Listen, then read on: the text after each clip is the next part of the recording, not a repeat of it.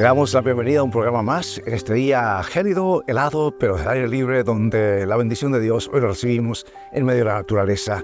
Y el mensaje está en Salmo 51.10. Oh Dios, pon en mí un corazón limpio, dame un espíritu nuevo y fiel. Bueno, estas palabras resuenan en la historia de un joven de 17 años que se enfrentó con una decisión moral crucial.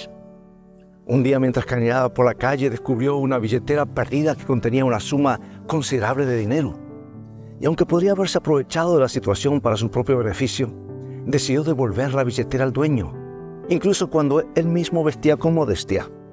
Y ante la sorpresa del hombre, el joven explicó, no quería vivir con un ladrón dentro de mí. Lo admirable, esta admirable actitud de este joven, nos invita a reflexionar sobre los ladrones internos que a veces albergamos. ¿Robamos con mentiras? ¿Engañamos con falsedades? Nos entregamos al egoísmo, el orgullo, la envidia o cualquier otra forma de maldad? Estas acciones no solo afectan nuestra vida, sino que también impactan negativamente en aquellos que nos rodean. O sea que la decisión de albergar intenciones constructivas y bondadosas dentro de nosotros mismos es crucial. Podemos optar por ser personas honestas y veraces en lugar de vivir sometidos a ladrones internos. En las palabras del rey David podemos clamar, Pon en mí un corazón limpio, dame un espíritu nuevo y fiel. El joven que devolvió la billetera rechazó la corrupción y se negó a comprometerse con el mal.